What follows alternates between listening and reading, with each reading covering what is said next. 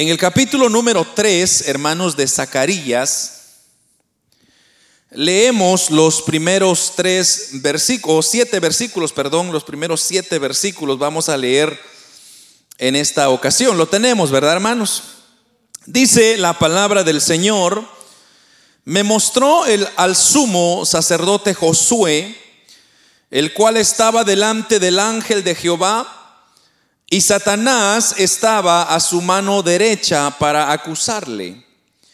Y dijo Jehová a Satanás, Jehová te reprenda, oh Satanás, Jehová que ha escogido a Jerusalén te reprenda. ¿No es este un tizón arrebatado del incendio? Y Josué estaba vestido de vestiduras viles y estaba delante del ángel. Y habló el ángel y mandó a los que estaban delante de él diciendo, quitadle esas vestiduras viles, esas vestiduras viles. Y a él le dijo, mira que te he quitado de ti tu pecado y te he hecho vestir de ropas de gala. Y después dijo, pongan mitra limpia sobre su cabeza. Y pusieron una mitra limpia sobre su cabeza y le vistieron las ropas. Y le vistieron las ropas. Y el ángel de Jehová estaba en pie. Y el ángel de Jehová amonestó a Josué diciendo, así dice Jehová de los ejércitos, si anduvieres por mis caminos y si guardares mis ordenanzas o mi ordenanza, también tú gobernarás mi casa. También guardarás mis atrios y entre estos, he aquí está, he aquí están, te daré lugar. Escucha pues ahora Josué, sumo sacerdote, tú y tus amigos que se sientan delante de ti, porque son varones simbólicos, he aquí yo traigo a mi siervo el renuevo. Estamos un poco mal de la garganta, hermanos, eh, simplemente es el cambio de, clima, pero eh, eso no ha de impedirnos para traernos la palabra, así que voy a ir despacio, hermanos, pero... Tenemos delante de nosotros, hermanos, una interesantísima porción de la palabra del Señor. Y es, hermanos, eh, y es que este libro de, de Zacarías es un libro, hermanos, que fue escrito después del el exilio babilónico, cuando los judíos comenzaron a regresar a su nación con el objetivo de, reconstruirla. Ahora, debemos de, entender claramente qué fue lo que pasó con el pueblo de Israel. Y es que si usted se recuerda, allá en Daniel, eh, vino Nabucodonosor, quien fue el último que arrasó con, con la última porción que, del pueblo judío que llegó a Jerusalén y se llevó a todos. Entonces los llevaron esclavos a Babilonia y allá estuvieron por muchos años. Pero después se dio la oportunidad de que estos regresasen. Y eso lo vemos, hermanos, allá escrito en el libro de Nehemías, del libro de Esdras, que fueron personajes que jugaron un papel muy importante en esa restauración del pueblo judío.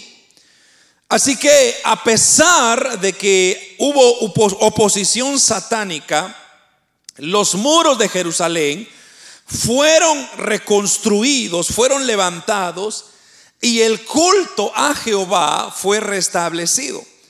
Entonces, solo para que tengamos una idea, cuando el pueblo de Israel es sacado de, su tierra, ¿verdad? De Jerusalén, entonces todo lo que ellos habían construido se había destruido, o sea, se acabó. De hecho, los últimos que arrasaron con el pueblo judío, ellos se aseguraron que los muros se acabaran, como diciendo, para que no vuelvan jamás a este lugar. Pero como usted ya sabe, hermanos, que el, pueblo judío tiene algo especial y es que fue la nación que Dios escogió para enseñarle al mundo que, hermanos, Dios es el que gobierna en esta tierra. Y Él escoge a la nación que Él quiera y que Él desea. En esta ocasión Él escogió a Israel. Y como ya no había, digamos, cero construcción, entonces había necesidad de volver a reconstruir. Y usted se recuerda toda la oposición que tuvo Nehemías, de hecho yo he predicado bastante en eso. Cuando Nehemías le pide perdón o permiso, perdón, no perdón, sino permiso al rey para que él regresase a su tierra natal a ver cómo estaba la situación. Y solo para darse cuenta de que todo lo que había existido en su tiempo, ahora ya no había nada. Pero él toma, hermanos, un papel muy importante. Él asume una responsabilidad para decir, bueno, yo me voy a encargar de que estos muros de Jerusalén vuelvan una vez más a levantarse. Porque recuérdese usted que un pueblo en aquel entonces, una nación que no tuviese muros, era una nación que estaba expuesta al enemigo. Entonces el enemigo podía venir en cualquier momento e invadir esa ciudad. Entonces lo que ellos hacían era que comenzaban a, levantar muros lo más alto que se podía para que detuviese al enemigo para invadir y entonces, hermanos, ellos tener la oportunidad de, contraatacar, o sea, contrarrestar o defender su, su pueblo, su nación.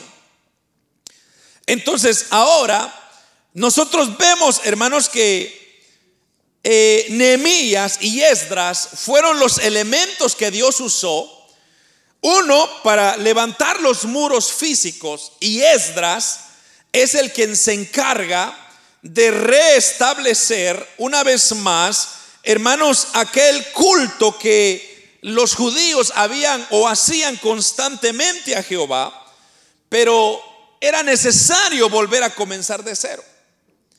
Entonces, hoy, hermanos, en nuestros tiempos, la iglesia tiene un reto similar de llevar el mensaje del Evangelio a los perdidos y contribuir, hermanos, grandemente al reino de Dios para que así, hermanos, Satanás no sea el único que se esté llevando a la gente, sino que el pueblo de Dios esté también rescatando aquellas vidas que se están perdiendo. Ahora, Satanás desde un momento siempre se ha opuesto a la obra del Señor.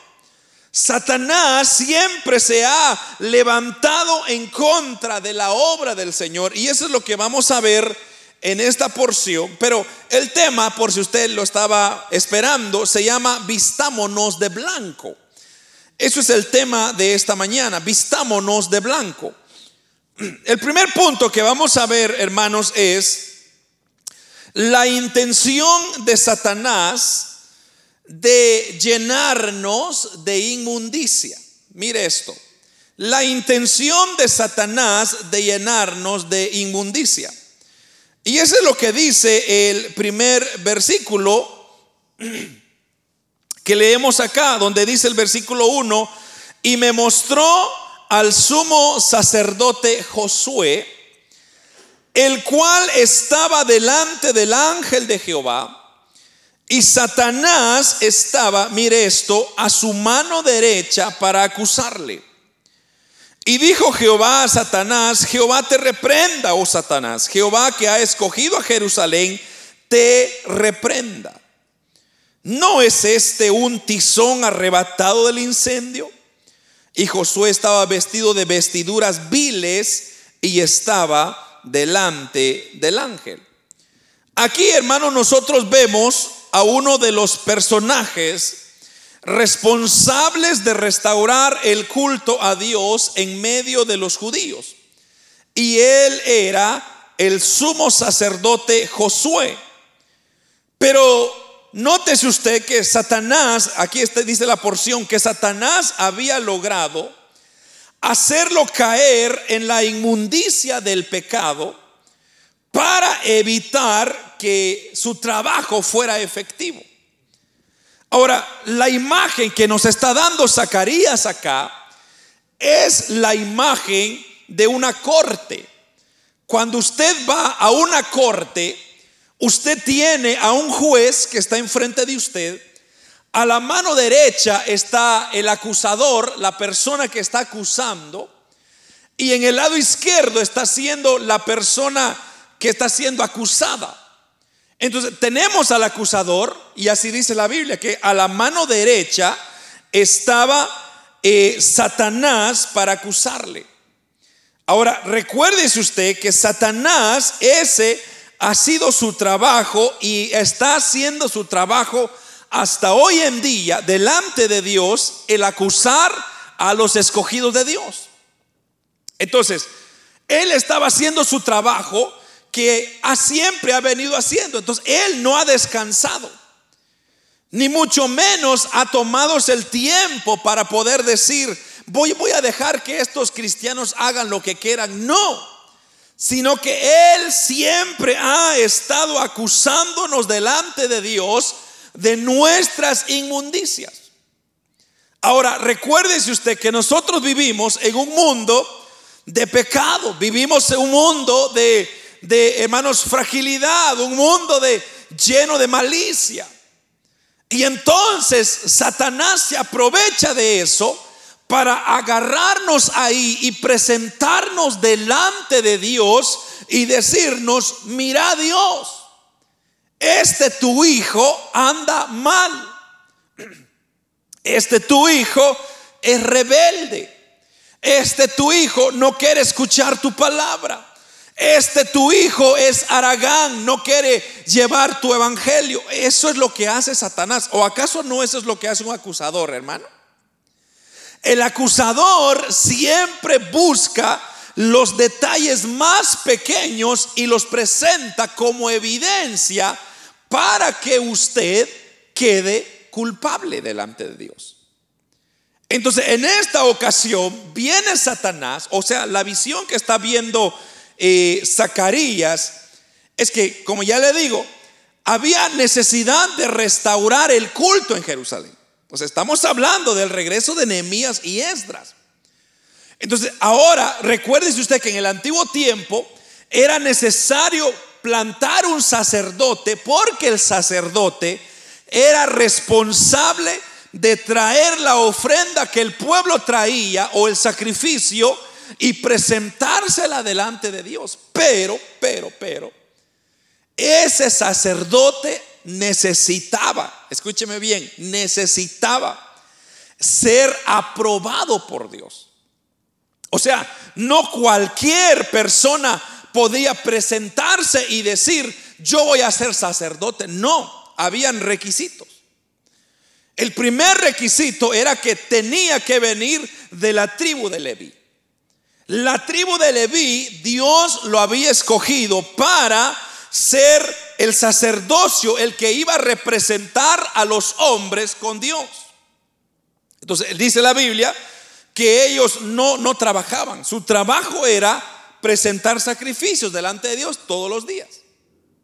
Entonces, nosotros vemos aquí entonces, hermanos, que el sumo sacerdote Josué iba a restablecer esa función una vez más. Pero tenemos ahora al acusador, quien es Satanás, que hermanos se presenta en una corte delante de Dios y él comienza a decirle, mire lo que le dice, eh, hermanos, Satanás, le respondió Satanás, bueno, de hecho, vamos a, voy a leer esta porción primero. Y le dijo Satanás, versículo 2, a Jehová, o perdón, y le dijo Jehová a Satanás, Jehová te reprenda, oh Satanás. Jehová que ha escogido a Jerusalén te reprenda. ¿No es este un tizón arrebatado del incendio? Y Josué estaba vestido de vestiduras viles y estaba delante del ángel. Cuando habla eso de, de, vestiduras viles, lo que está diciendo era que tenía una vestimenta que no cuadraba o que no llegaba al requisito de lo que Dios había establecido. Entonces, o sea, Dios había dicho, allá en Levítico, usted lo puede leer, Dios había dicho la vestimenta que el sumo sacerdote tenía que ponerse. si él no llevaba esa, e, ese, ese uniforme, vamos a ponerlo, ese uniforme, entonces él no podía servir. Ahora, ¿qué es lo que había hecho Satanás? Entonces, cuando habla de ropas viles o vestiduras viles, está diciéndonos que lo que Satanás había hecho era que había escarbado en la vida de Josué, del sacerdote Josué, y le había presentado sus pecados. Porque cuando los pecados son presentados delante de Dios, entonces nosotros llegamos a ser viles, llegamos a ser inservibles. ¿Por qué? Porque Dios es santo y Dios, hermanos, no se está mezclando con el pecado. O sea, Dios no quiere saber nada del pecado, no puede. Su naturaleza es santidad. Entonces, ¿pero qué sucede entonces en este caso? Lo que sucede es que tiene que haber alguien que nos represente. En el caso nuestro, el que nos representa es Jesucristo de Nazaret. Aquel que murió en la cruz del Calvario, Él es quien nos representa. Ahora, en esta ocasión, recuérdese usted que Cristo todavía no había muerto. Entonces, obviamente nos está ilustrando lo que va a pasar en el futuro, pero aquí todavía no había un representante para Josué. O sea, Jesús no había muerto. Jesús no podía decirle a, a, Jehová, a Dios Padre, y decirle, yo me presento delante de Él, porque todavía no había muerto. El sacrificio perfecto no había sido hecho todavía. Entonces, primero vamos a irnos a esta porción que yo le quería leer hace un momento, que era Job, Job 1, Job 1, 9 y 10. Nosotros sabemos, hermanos, que la intención del diablo es destruirnos y conducirnos a eterna condenación. Pero mire usted lo que sucede cuando nosotros vivimos una vida santa delante de Dios entonces Él jamás podrá hacernos nada. Porque mire lo que dice Job 1, 9 al 10. Respondiendo Satanás a Jehová, le dijo, ¿acaso teme Job a Dios de balde? ¿No le has cercado alrededor a él y a su casa y a todo lo que tiene? Al trabajo de sus manos has dado bendición, por tanto, sus bienes han aumentado sobre la tierra. Ahora, ¿Qué, se está refiriendo? Si usted lee todo ese capítulo 1, lo que nosotros vemos aquí es que Satanás está buscando una razón, está buscando una excusa para acusar a Job. Ahora, recuérdese usted que Job era un hombre íntegro, así dice la Biblia, un, hombre de integridad. Un hombre que ofrecía sacrificios a su Dios todos los días y ofrecía sacrificio por el pecado de sus hijos también. O sea, era un hombre que tenía una comunión muy, muy, muy directa, muy derecha con Dios. Pero viene Satanás y comienza él a buscarle algún, algún error. Comienza a buscarle alguna excusa para acusarlo delante de Dios. Y lo primero o lo único que encuentra Satanás es que Dios lo había bendecido en lo material.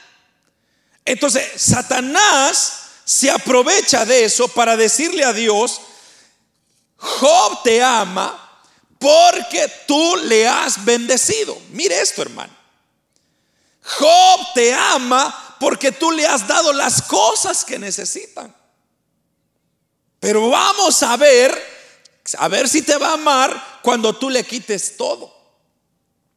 Entonces ahí es donde Dios le da permiso a Satanás y le dice, quítale, quítale todo lo que tiene, pero su alma no me la vas a tocar. O sea, ahí nosotros podemos ver que uno, Satanás está sometido bajo la autoridad de Dios y Satanás no puede hacer lo que él quiera o se le dé su gana, que el Señor lo reprenda. Satanás tiene que siempre pedir permiso a Dios para hacer cualquier cosa, cualquier fechoría. Pero entonces, ¿qué es lo que Satanás hace?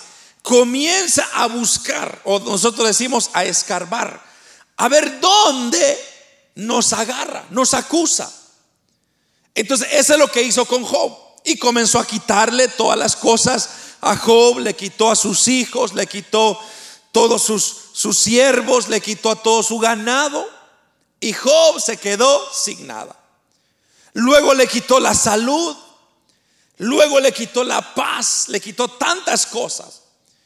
Pero Job siempre se mantuvo íntegro delante de Dios. Y eso, amado hermano, es lo que hace la diferencia en la vida del cristiano. La vida del cristiano, hermano, no depende de lo que está aconteciendo en el mundo. No depende de lo que me va a pasar mañana. O sea, yo voy a ser cristiano porque me va a pasar algo bueno. No. O porque algo malo me pasó, entonces voy a dejar de ser cristiano. No es así. El cristiano es cristiano todo el tiempo. Haya bendición como no haya bendición. Haya frío como que no haya frío. Haya virus como no haya virus. Siempre el cristiano se tiene que mantener íntegro delante de Dios. Eso es exactamente lo que pasó de igual manera con el sacerdote Josué. Entonces, lo que comenzó a hacer Satanás es a buscar dónde podía acusarle delante de Dios. ¿Dónde podía él escarbar algo como para decirlo, mira Dios, él es culpable, él no merece, él no es digno? Entonces, por eso mismo, hermanos, Satanás sabe que lo que tiene que hacer entonces es contaminar nuestra vida con el pecado para romper, mire esto, para romper nuestra relación o nuestra comunión con Dios. Y eso ha sido la historia de Israel desde un principio. Desde un principio, desde Génesis 3, si usted se regresa a Génesis 3, desde ahí Satanás ha venido, hermanos, ensuciando, metiendo enemistad al hombre con Dios, porque sabe de que cuando el hombre peca, entonces ahí es donde rompe su comunión con Dios y Dios se molesta con el hombre. Y eso es lo que el diablo está buscando. Si hay algo que Satanás sabe hacer es ensuciar todo lo que él toca, especialmente al pueblo de Dios. Entonces, como dije, se recuerda Eva, pues en el capítulo 3 de Génesis, para que comiera el fruto prohibido, ¿qué hizo? Él le metió una mentira a Eva y cayó ella en la mentira y esa mentira lo que causó es introdujo el pecado a la humanidad. También después de fallar, hermanos, en su intención de, maldecir a Israel, se recuerda con Balaam. Balaam es otra historia muy interesante porque, ¿qué es lo que sucedió con Balaam? Es que Balac era otro rey que le dijo a Balaam, mira, te voy a pagar, ¿cuánto me cobras por maldecir a Israel? Entonces Balaam le dijo, no, no, yo no puedo hacer eso. Ese no es mi trabajo. No, no, yo no puedo maldecir al pueblo que el Señor ha escogido. Entonces le dijo Balac, pero no, pero no seas mal, hombre, dame el secreto. Pero ahora, ¿quién estaba operando ahí? Era Satanás. Entonces, cuando Balaam de tanta desesperación que estaba, entonces él le da el secreto. Le da el secreto y le dice, hermanos, que envíe mujeres moabitas y estas mujeres se iban a meter con los judíos, con los el pueblo de Israel, o sea, los escogidos de Dios. Y hermanos, una gran mortandad que ocurrió ese día, eso está en números 25 por si usted quiere leerlo más adelante. Pero hermanos, lo que sucedió fue que las mujeres comenzaron a pervertir al pueblo de Israel. Y entonces, hermanos, se vino una gran mortandad. Pero ¿qué hizo Satanás? Simplemente el engaño. Les encontró algo. Y Balaam soltó el secreto. Porque Balaam sabía. Balaam le dijo, yo no puedo maldecir al pueblo de Israel, pero te puedo decir cómo el pueblo de Israel puede fallarle a Dios. Mándales unas mujeres bonitas ya vas a ver que van a caer fácil y van a ofender a Dios. Y eso fue exactamente lo que pasó. No vayamos muy lejos. Hechos capítulo 5, ¿se recuerda Ananías y Zafira?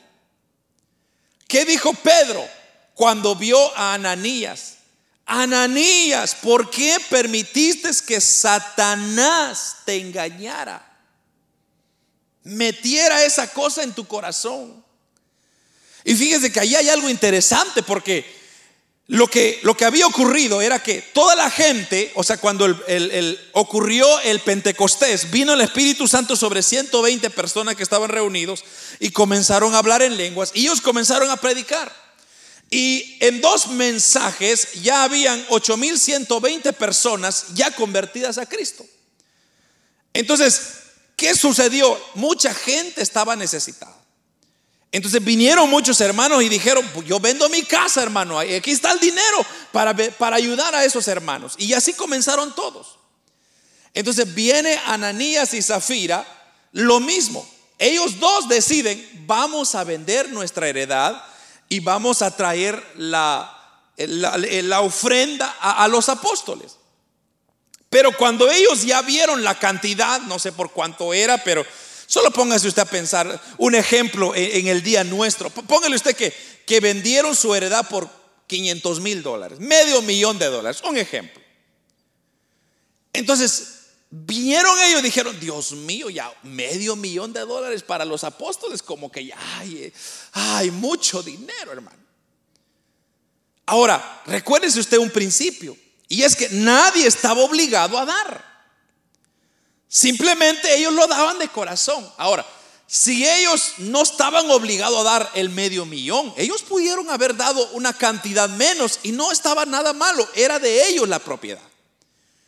Pero ahí es donde dice el apóstol Pedro, Satanás llenó de engaño su corazón. Entonces lo que ellos dijeron es, mira, uh, mira Zafira, si te, te, pregunta el apóstol Pedro o alguien te pregunta por cuánto vendimos, dile que por tanto. O sea, lo vendimos por medio millón, pero nosotros le vamos a decir por cien mil nada más. ahora, ¿a quién estaban engañando? Estaban engañando a Dios. Su relación lo habían roto con Dios antes de llegar con Pedro. Entonces, cuando llegan ellos ahora con el apóstol Pedro, el apóstol Pedro Hermanos, ya el Espíritu le habló, porque así es, Dios siempre habla. Y entonces Dios le da una segunda oportunidad. Y el apóstol Pedro le dice, pero ¿por qué? ¿Por qué tuviste que mentirle al Espíritu Santo? Pero volvemos al principio. ¿Quién fue el que metió el pensamiento? Fue Satanás, el acusador eso usted lo va a leer en Hechos 5, 1 al 11.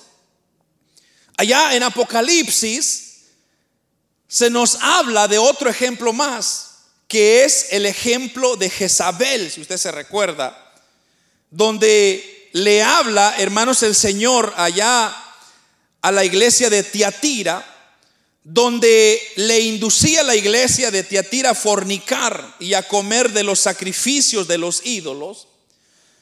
Entonces, esto, hermanos, es una estrategia que el diablo ha introducido en nuestras vidas, esa inmundicia, ese pecado.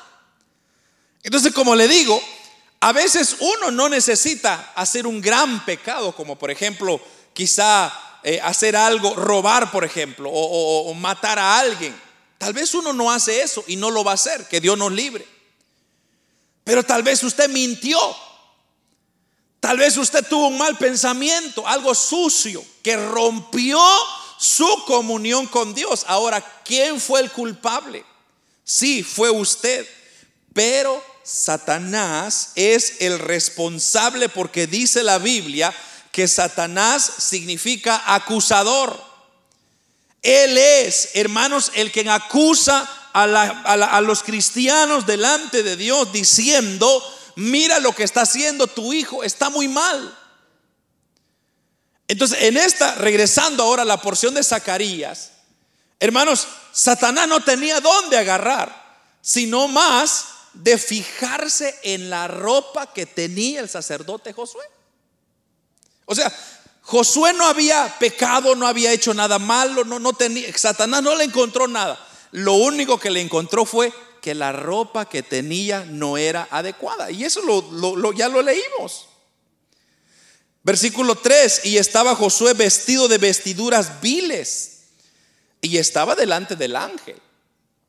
Cuando dice que estaba delante del ángel, que, que muchos, muchos creen que es Jesucristo quien estaba ahí, y puede ser, Ahora, cuando dice que estaba parado delante de él, es porque estaba diciendo de que, como le digo, no, no puede haber una relación de santidad con pecado. O sea, no hay forma de usted justificarse para pararse delante de Dios sin nada, sin ningún respaldo.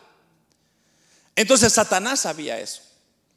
Entonces Satanás le dice, mira ángel, está delante de ti uno que es, no es digno. Entonces, me imagino, ¿no? La, interacción allá arriba, la, la, conversación. A ver, dame la prueba. ¿Por qué este no puede estar delante de mí? Y comienza Satanás a buscar, a sacar sus ropas, sus ropas. No está vestido de acuerdo a lo que debería estar. Entonces, ahí podemos ver nosotros que Satanás no descansa. Satanás está constantemente acusando, acusando, acusando. Ahora, lo que ocurre acá es que este pecado de, ropas viles se está refiriendo más que todo al pecado que el pueblo de Israel en general había caído sobre el sacerdote. Porque recuérdese usted que el sacerdote es la representación de nosotros con, Dios. O sea, tiene que haber un sumo sacerdote. Repito, para nosotros ya no es un sacerdote literal, ahora es Jesucristo, es nuestro sumo sacerdote.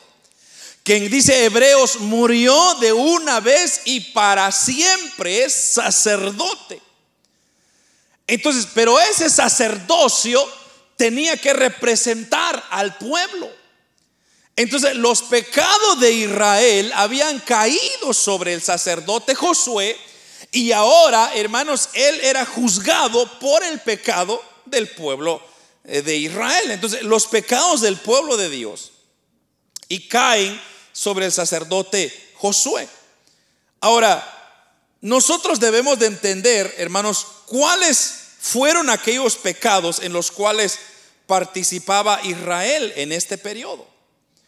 Si usted observa los libros de Nehemías, Esdras, Ageo, Zacarías, Malaquías, nos vamos a dar cuenta de todos los pecados a la cual Satanás estaba refiriendo acá. Porque, repito, Nehemías, Esdras, Ageo, Zacarías y Malaquías, todos ellos eran contemporáneos, o sea, vivieron juntos en esa misma época. Entonces, una indiferencia, hermanos, eh, o uno era la indiferencia al progreso de la obra de Dios. Eso lo va a usted ver en Ageo. En Ageo, hermanos, cómo los judíos habían abandonado la construcción del templo y se preocuparon más por sus casas. Cuando usted lee Ageo, el Señor les dice al pueblo de Israel, ¿cómo es posible que ustedes tienen sus casas bien bonitas, bien limpias, bien adornadas, bien preciosa. Y mi casa está abandonada, está deshecha, está llena de telarañas. Porque ¿qué es lo que había sucedido? El pueblo de Israel no quería trabajar en la construcción del templo. Habían hecho los muros, pero no había templo. Entonces ellos comenzaron a concentrarse y dicen, yo voy a construir mi casa, perdón hermanos, pero yo voy a hacer mi casa, mi casa es más importante que la iglesia. Y comenzaron a construir sus casas y a llenar sus casas de cosas bonitas. Pero olvidaron el templo de Dios, o sea, la casa de Dios la abandonaron. Entonces ahí está la, la primera indiferencia. Dos, los sacerdotes no estaban preparando adecuadamente los sacrificios en el templo, así como lo dice Malaquías. Malaquías habla de que los sacerdotes, hermanos, no le estaban dando la importancia que ameritaba los sacrificios. Porque primeramente Dios había puesto, había establecido reglamentos y había dicho que el sacrificio que iban a dar tenía que ser el primerizo, el novillo primero, limpio, tenía que estar sin defectos.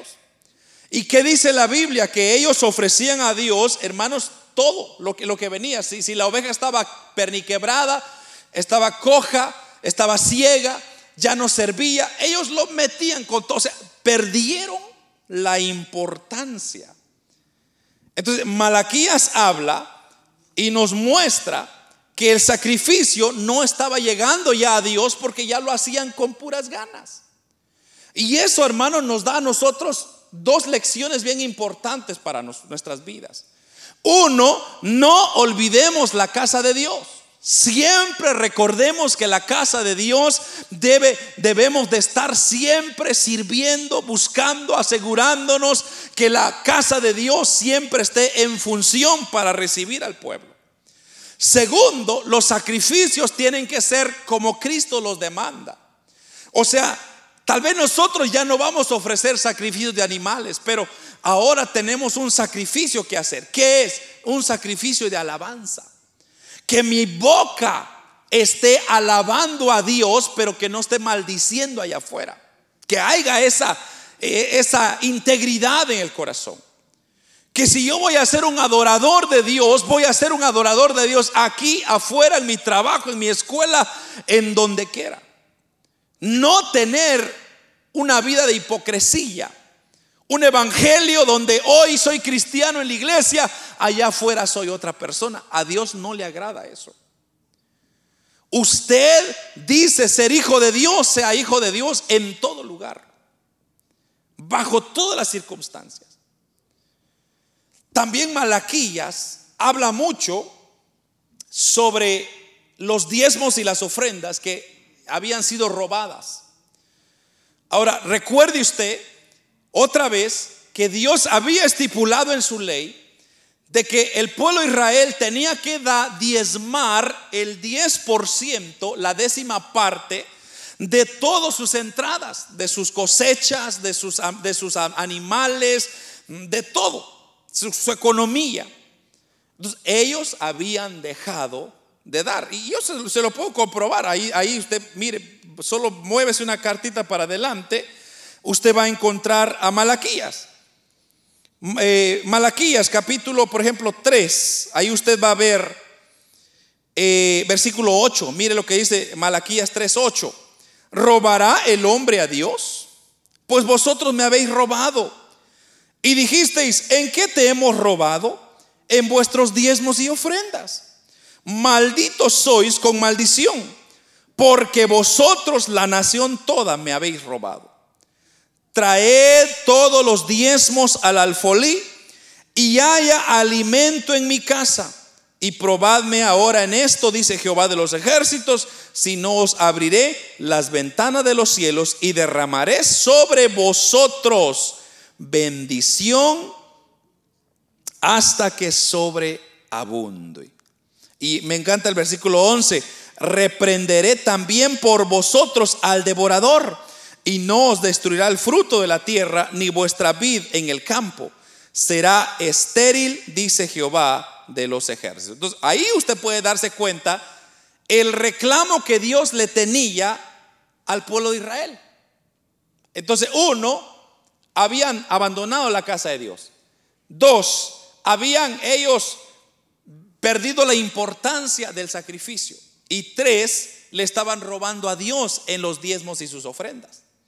Ahora, la pregunta es, ¿es en este caso, tenemos que nosotros darle, hermano, volvemos, yo ya expliqué esto de, los diezmos y las ofrendas, y mucha gente a veces saca de contexto todo porque quiere unos ciertos beneficios, otros yo no sé qué quieran, pero es bien sencillo de entenderlo. Lo que Dios nos está mostrando ahí Malaquías es el principio. Dice, yo voy a asustar al devorador. O sea, si usted quiere proteger sus finanzas, usted quiere proteger su trabajo, entonces déselo a Dios, dele ofrenda y su diezmo a Dios. Y usted va a ver que Dios le va a dar su bendición, porque esa promesa que fue dada para Israel también va para nosotros. Es un principio, como le digo, si usted da, Dios lo bendice, si usted no da, Dios no lo bendice, así de sencillo. pero ahora, tiene algo que ver con me voy a salvar o no me voy a salvar. No tiene nada que ver. La salvación es por fe y es por creer en nuestro Señor Jesucristo. A, muchos argumentan y dicen, entonces hermano, pero si yo no doy mi diezmo le estoy robando a Dios, entonces soy ladrón. Quizás sí, pero eso ya va a conciencia suya. Usted pídele a Dios qué es lo que Dios le pide a usted. Yo le puedo decir de mi vida personal. Yo desde un principio que acepté a mi Señor, prometí darle a Él y ofrecerle a Él sin condición alguna. Y siempre le he dado a mi Señor en donde quiera que yo me he congregado. Y le digo, no lo digo para que usted, para halagarlo, no, simplemente es un ejemplo. Usted decide qué va a hacer. Pero el pueblo de Israel le estaba robando. Malaquías también muestra los pecados, como el adulterio, por ejemplo. Ellos estaban casando también con personas incrédulas, que hermanos comenzaron a mezclarse con personas impías, o sea, que no eran judíos, y Dios había decretado que eso no tenía que suceder. No mezclarse con gente que no fuera de su raza. Y hasta hoy en día, si usted se da cuenta, los judíos, ellos siempre hacen negocio con los mismos judíos. Ellos no, no andan buscando ayuda externa. Entonces, ¿qué, vamos, ¿qué vemos acá? Comenzamos a ver que el pueblo de Israel comenzó a, a salirse, hermanos, de los estatutos que Dios había establecido en su palabra. Aquí hay otra reprensión de Dios para el pueblo de Israel. Y es que no guardaban el sábado. Guardar el sábado en, el tiempo de la ley era ley, así como se llama, era una ley obedecerla. ¿Por qué? Porque el día sábado los judíos tenían que olvidarse absolutamente de todo y dedicar ese día solo para adorar a Dios. Entonces, si no se adoraba a Dios, ¿qué pasaba? Se rompía una vez más la relación personal que había con Cristo. Entonces, si se rompía la comunión, entonces ya no, ya no sirve todo lo que se hace detrás de escena. Ahora, tal vez para nosotros ya no es el sábado, tal vez es el domingo. ¿Tenemos que guardarlo? No, no tenemos que guardarlo literalmente. Pero sería bonito, no, es nada malo, hermano, con reservar un día para decir, este día, Señor, es para ti, te lo voy a dedicar a ti, no voy a hacer otra cosa más que pensar en tus mandamientos, más que leer tu palabra, más que orar y tener una comunidad. Hermano, eso es maravilloso. Pero claro, el sistema en que vivimos hoy en día ya no, hermano, ya necesitamos un octavo día, porque ya siete días no son suficientes para nosotros. Ahora, si usted se da cuenta, Dios se encargó de que los seis días se trabajaban, pero el séptimo se descansaba. Pero ese séptimo día, Dios ya, ya había proveído para el séptimo día. O sea, usted nunca le va a faltar ese séptimo día. Además, ese descanso es necesario para nuestras vidas. Porque el cuerpo que nosotros tenemos es un cuerpo que se cansa físicamente y ese cuerpo necesita un descanso. Entonces, ¿debemos nosotros de descansar? Sí, debemos y procuraremos, hermano, porque lo que Dios quiere es que usted tenga muchos días en esta tierra y sirva para honrar y alabar y exaltar su nombre. ¿De qué sirve, hermanos, morir tan joven en esta tierra y no alabar a Dios? O sea, Dios lo que quiere es que hayan adoradores que le adoren en espíritu y en verdad cuanto más tiempo sea posible. Pero Dios no está diciendo, hermanos, que, que, nosotros eh, acabémonos acá en esta tierra, hermano, y vámonos ya. Muchos se quieren ir al Señor porque, porque tienen muchas deudas quizá, o no sé cuáles razones tienen. Pero el apóstol Pablo decía, yo no sé si irme con el Señor o quedarme aquí. tengo un problema.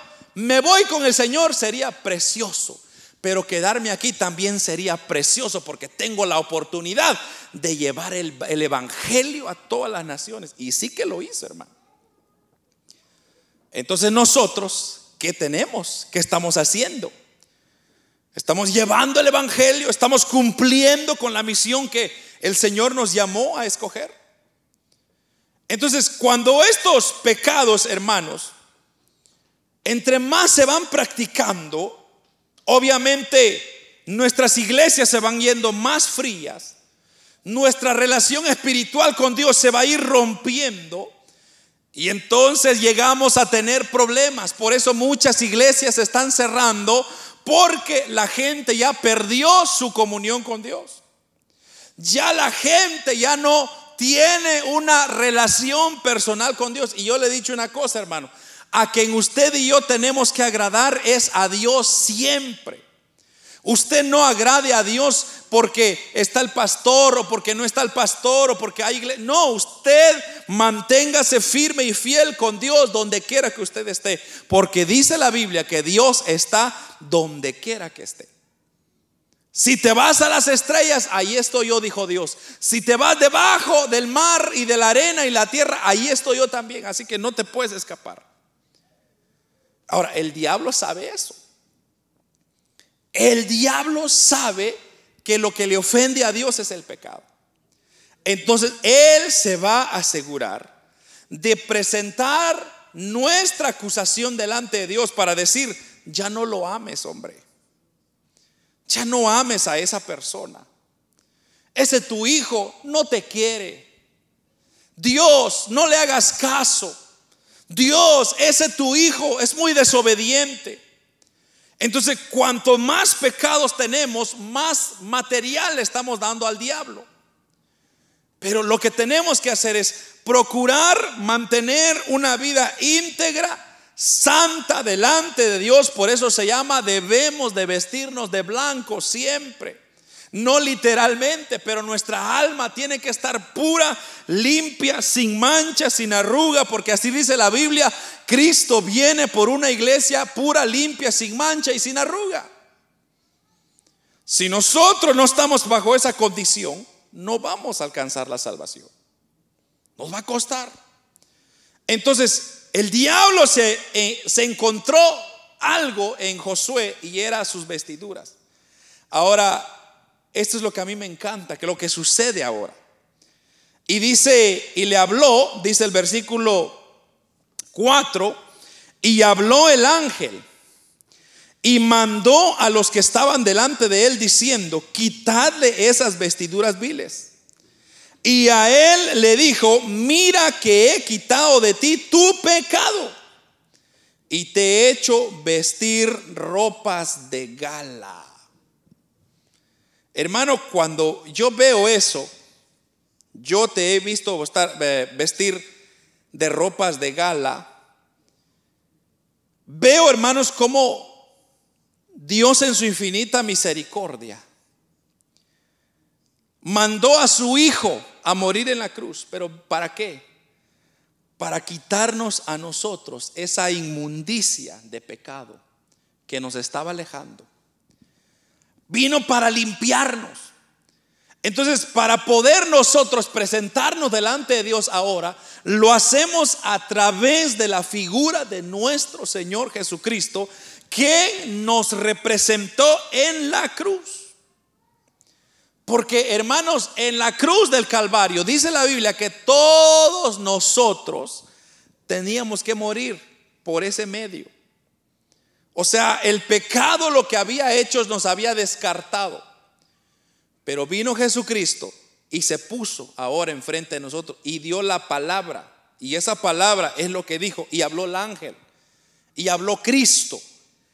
que estaba delante de él, quítenle esas vestiduras viles, o sea, esas vestiduras que no sirven, sucias de pecado, y pónganle ahora vestiduras nuevas, pero no solamente nuevas, sino de gala.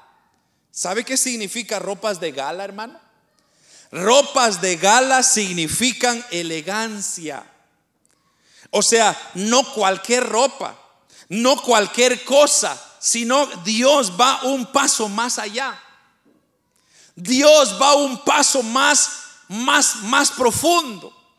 Y Dios dice, no solamente cómprenle cualquier ropa, cómprenle la mejor ropa posible. Porque si usted se recuerda, por ejemplo, aquel, aquella historia de Lucas 15 del hijo pródigo, donde dice que el hijo pródigo había pedido su herencia, fue a hacer sus fechorías y todo su pecado y se embarró en el pecado. Pero cuando él reconoció y él dijo, Padre, he pecado contra el cielo y contra ti, perdóname, recíbeme como uno de tus jornaleros, o sea, alguien que no es digno de nada. Así, así acéptame. Entonces dice el Padre que lo recibió primeramente con brazos y luego mandó que le quitaran la ropa sucia que tenía y le pusieran ropas de gala, ropas limpias, de, de hijo no de siervo, porque habían ropas de siervo y habían ropas de hijos. Entonces, las ropas de hijos eran más, más vestido, más, más, más bonito, más caro. Y encima le pone el anillo, el sello de su autoridad, que significa que él es heredero todavía de todo lo que el Padre tenía. Así es exactamente lo que hizo Dios con nosotros. Dios nos saca y nos quita las ropas viles y sucias que nosotros teníamos. Y ahora nos hace vestir ropa limpia, ropa de gala. Ahora esa ropa de gala amerita o merece, amado hermano, merece cuidado, merece atención. No ensucie sus vestiduras que Dios le ha dado. No ensucie usted la ropa con la cual el Señor Jesucristo nos ha cambiado. No vuelva a recoger la ropa sucia que tenía antes y volvérsela a poner. Déjala ahí. Porque el acusador lo que quiere es que usted regrese a esa condición que usted estaba antes que usted regrese a la pobreza espiritual, que usted regrese a recoger lo que usted cargaba y ese montón de pecado que tenía encima. Pero hermano, Dios en su misericordia dijo, ya no más, ya no tienes que cargar con eso, yo te voy a dar vestidura blanca.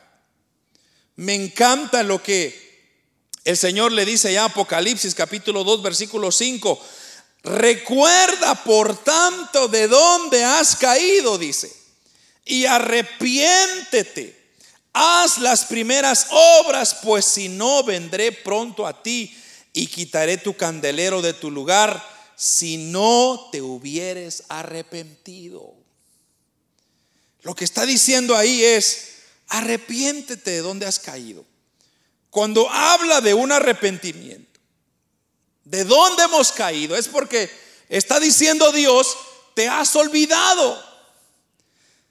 Te has olvidado de, de, hacer tantas cosas que hacías para mí. No te olvides de mí. Yo no te he hecho nada malo. Es más, yo lo que he hecho es te he bendecido más de lo que tú mereces. Entonces, aquí viene con la cual cierro. ¿Cuál es nuestra responsabilidad? Para mantenernos firmes. ¿Cómo podemos nosotros mantenernos firmes? Y es aquí donde le dice el Señor, y el ángel de Jehová amonestó a Josué diciendo, así dice Jehová de los ejércitos, si anduvieres por mis caminos y si guardares mi ordenanza, también tú gobernarás mi casa también guardarás mis atrios, y entre estos que aquí están, te daré lugar. Mire, hermano, entre estos que están aquí, yo te voy a dar un espacio para ti. O sea, Dios nos está exhortando a mantenernos limpio de toda inmundicia, ya que ha de ser, hermanos, que Él promete usarnos. Él promete hacernos parte de su obra maravillosa, la cual está haciendo todavía en esta tierra. En esta vida, hermanos, podemos llegar a adquirir muchos títulos, quizá doctor, quizá abogado, quizá ingeniero, quizá licenciado, quizá magnate, lo que sea. Pero ninguno de estos títulos trascenderá a la eternidad, como el título de ser hecho siervos de Dios. Mire, hermano, yo en esta tierra podría tener una maestría podría ser un ingeniero, un abogado, un doctor. Pero ni uno de esos títulos va a llegar al cielo. Pero el título que va a permanecer es siervo de Dios. Imagínense. Todos somos siervos de Dios. Todos somos llamados a servir a Dios. Y el Señor quiere usarnos poderosamente para salvar almas, los perdidos, para testificar acerca del poder de Dios, hermanos, para experimentar cosas maravillosas de las cosas que Dios está haciendo. Oh, hermanos, si usted no ha experimentado lo maravilloso que es Dios, yo no sé qué está esperando, pero experimentelo, hermano. Yo le digo, lo que a mí me ha mantenido estos veintitantos años de evangelio no es el, título de una iglesia, no es eh, eh, el, pastor, no, es mi relación personal con Cristo. Cuando yo siento a Dios en mi vida, cuando yo siento el, la presencia del Espíritu Santo y las lágrimas comienzan a correr en mis labios, en mis mejillas, es una confirmación más que el Señor está conmigo, hermano. Y si el Señor está conmigo, entonces dice la Biblia, ¿quién contra mí? Si Dios está con nosotros, ¿quién contra nosotros? Si Dios es por nosotros, ¿quién contra nosotros? El diablo, hermano, se puede puede berrinchar, puede hacer tantas cosas, puede decir, mira, este tu hijo está mal, mira, este tu hijo está haciendo aquí, mira, este tu, pero no va a poder comprobar nada. A Josué no le pudo comprobar nada. Pero aunque le encontró sus ropas, vino Dios y le dijo, quítenle esa ropa y vístelo de ropa de gala. Eso, hermanos, es exactamente lo que vino a hacer Cristo. Usted y yo no, no teníamos acceso al cielo, de ninguna manera. No way, no access, cerrado. No, no, no, no podíamos ni siquiera desear la presencia de Dios. Pero cuando vino el Espíritu Santo y vino ahora el Hijo de Dios a morir en la cruz, ahora nos habilita y nos da el privilegio de estar un día, hermanos, parados frente a nuestro Señor Jesús. Usted no se siente privilegiado, hermano. Qué privilegio tan maravilloso de poder un día abrir los ojos. Si el Cristo viene o muramos aquí en esta tierra, vamos a abrir los ojos allá en el cielo, hermano. Eh, allá, allá en Toronto, dos hermanos se acaban de ir con el Señor. Digo, qué envidia, le digo yo, qué envidia, porque ellos ya están viendo al Señor ahora. Eso es lo que uno desea, hermano, ver al Señor pronto. Pero no lo vamos a ver si no seguimos esta instrucción. ¿Cuál fue la instrucción? La instrucción está en el versículo 6 o 7. Así dice Jehová de los ejércitos. Anduvieres en mis caminos, guardares mis ordenanzas y también gobernaras mi casa. También guardarás mis atrios, guardarás mis atrios y entre esto, estos, perdón, entre estos que están aquí o aquí están, te daré un lugar. Ahora, ¿Cómo quedó el diablo ahí, hermano? Avergonzado. El diablo no tiene poder ahí. Porque cuando ya Cristo nos representa, y fíjese que ahora es mejor todavía, porque aunque el diablo está a la mano derecha y usted está aquí solo, ¿ok? Usted está aquí siendo acusado, entonces el diablo está diciendo a Dios, quien es el juez, mira, ese tu hijo es malo y pecador, Entonces ahora ya no estamos solo, ahora en medio ya hay alguien.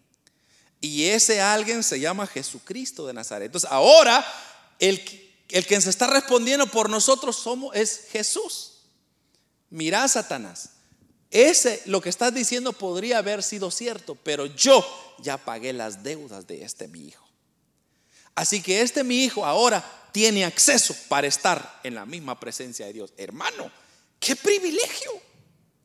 Entonces, ¿qué nos quiere decir esto? Varias cosas. Responsabilidad. Mantengamos nuestra responsabilidad delante de Dios, guardando los caminos del Señor, guardando las palabras, los mandamientos que el Señor nos ha dado, gobernando bien su casa, su iglesia y también guardando los atrios. Los atrios son aquellos, esos mandamientos, esos testimonio que tenemos que dar frente a un mundo. Entonces, guardar nuestra vida delante de las personas. Y hermanos, aunque nos levanten falsos, aunque digan cosas, usted no le haga caso, usted sabe cómo está delante de Dios y eso es lo que más importa. Fíjense que hace un tiempo atrás, hace muchos años atrás, yo estaba analizando, por ejemplo, cómo Satanás nos puede desanimar fácilmente a nosotros. Y hay una cosa que él usa mucho en muchas iglesias, no solo las latinas, en muchas iglesias. Satanás usa lo que se le llama el chisme. El chisme es una arma poderosa que Satanás usa porque muchas veces son falsas. Son acusaciones falsas que se levantan. Porque una verdad, hermanos, para empezar, eh, si usted quiere decir algo de alguien, usted debe de estar seguro de que la información que usted tiene la recibió de la, de la, de la, de, la, de la raíz, de la persona indicada. Pero si usted solo oyó que alguien dijo, mire, es que esta hermanita, este hermanito es así, esa, entonces usted ya dice, bueno, ¿y dónde? ¿Cuál es su fuente? Y, yo así he contrarrestado ese problema del chisme. A mí no me cuentan, por cierto, porque yo les digo, bueno, ¿y qué le contó? No, es que dice que dijo que qué. No, no, no, ahí ya estamos mal. Entonces yo le digo, bueno, ¿qué le contó? No fue el hermano directo. Ah, va, entonces yo voy a hablar con el hermano y si me confirma, le creo. Porque así, así es, hermano. ¿De qué sirve creer solo lo que dice una persona y quizá la otra persona nada que ver? Nosotros somos partidos, pero eso es lo que Satanás hace. El acusador está levantando y viendo cómo ensuciar la vida de los hijos de Dios. Pero usted no se ponga a la par. Usted más bien párese firme y diga, yo honro a mi Señor Jesucristo, hago las cosas para Él y para Él nada más. Y ahí, punto y aparte. Manténgase firme, hermano y el diablo no va a tener nada que hacer. Dice, el diablo oirá de vosotros. Pero ¿cómo va a oír? Solo con la verdad. Si no hay verdad. Ahora, si es cierto lo que están diciendo o lo que están hablando, entonces arrepiéntese, dice ahí la palabra. Arrepiéntese y vuélvase al Señor. Pero si no es cierto, no, hermano, usted ríese de lo que están diciendo. Usted diga, ja, ja, ja, cómo no, qué bonito. Lo importante es qué va a decir Dios de mí. ¿Qué dice Dios de mí? ¿Me va a aprobar Dios o no me va a aprobar? Porque, hermano, ¿de qué sirve tener la aprobación del mundo, de la gente, de los amigos, de los familiares e irse al infierno y desagradar a Dios? Mejor agrademos a Dios y usted va a ver que todo nuestro entorno de igual manera va a fluir de esa manera. Amén, hermanos.